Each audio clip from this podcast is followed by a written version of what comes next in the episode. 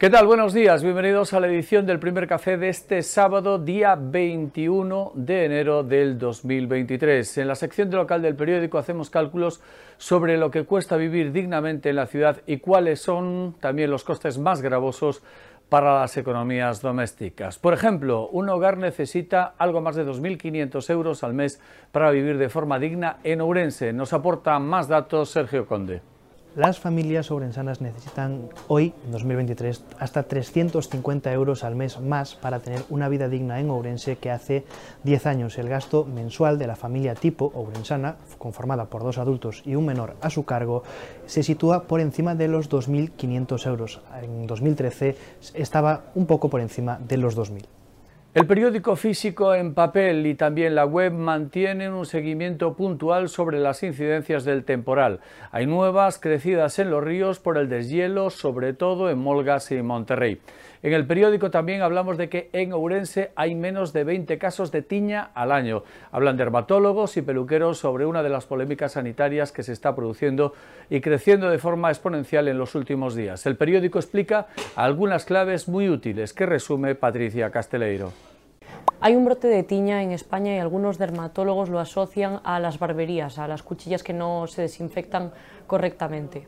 En Ourense los dermatólogos no constatan que haya ningún caso procedente de, de las barberías y las asociaciones de estos profesionales también se desligan del tema. El Banco Malo gestiona 478 fincas de suelo en la ciudad. La Sareb agrupa en Ourense más inmuebles de este tipo que en toda la provincia de A Coruña, por ejemplo. Y también les hablamos de otras obras, en este caso la reforma de la Plaza de Abastos, que está a punto de batir el récord de construcción de las pirámides de Egipto. Hay que sumar ya hasta siete aplazamientos consecutivos, acumulando tres años y dos meses en obras. Veinte meses de más de los previstos. Vais Iglesias tiene toda la información.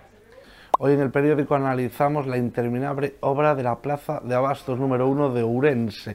La obra fue adjudicada en noviembre de 2019 y a día de hoy todavía continúan los trabajos. El Concejo de Urense concedió el pasado 30 de noviembre una sexta ampliación del plazo de las obras que finalizaba este pasado 15 de enero, pero las obras continúan ya con el séptimo plazo ampliado.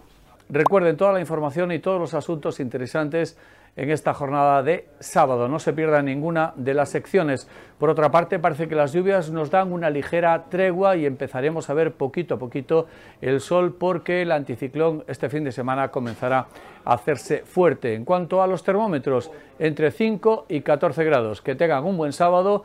Ya saben, aquí estamos en la reacción del periódico actualizando todos y cada uno de sus contenidos.